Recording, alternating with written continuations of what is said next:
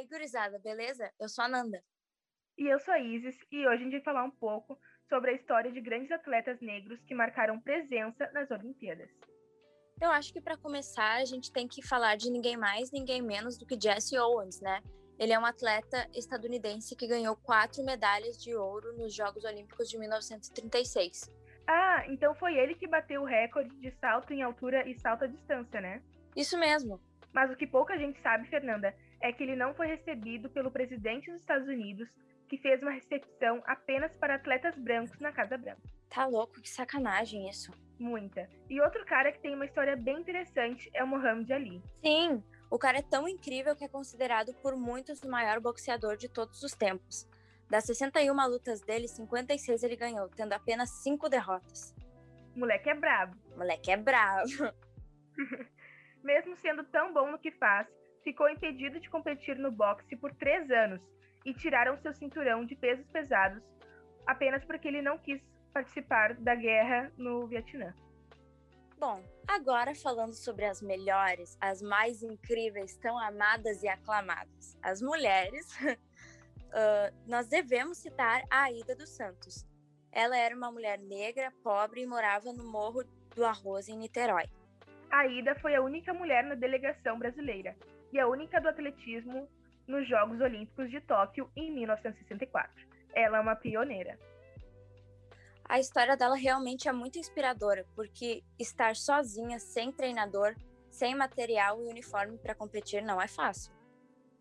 Mas mesmo assim, ela se classificou para a final e terminou na quarta colocação do salto em altura, sendo a melhor colocação de uma mulher brasileira uma prova individual nas Olimpíadas, até 2008.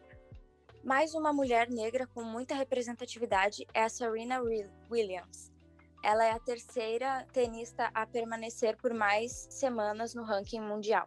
Ela possui 85% de vitórias na carreira, tendo mais de 1.200 partidas.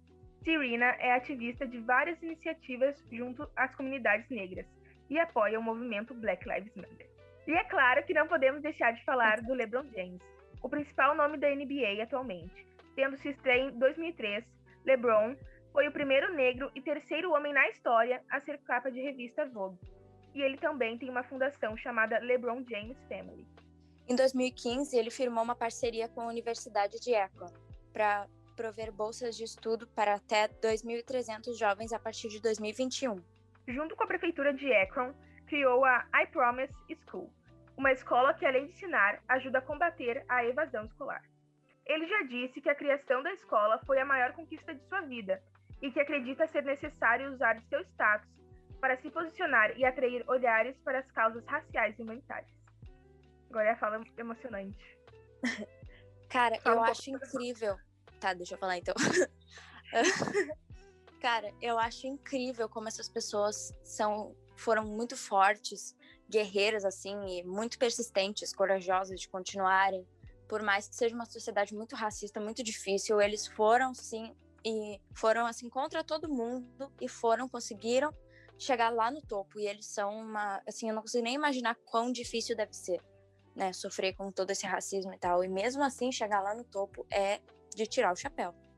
Eles nos mostram que mesmo com todos os desafios que o racismo nos traz a gente consegue atingir os nossos sonhos e os nossos objetivos mesmo que seja difícil bom galera então é isso Espero que vocês tenham gostado, que vocês tenham aprendido. Deixa o like, não mentira. Uh, e é isso.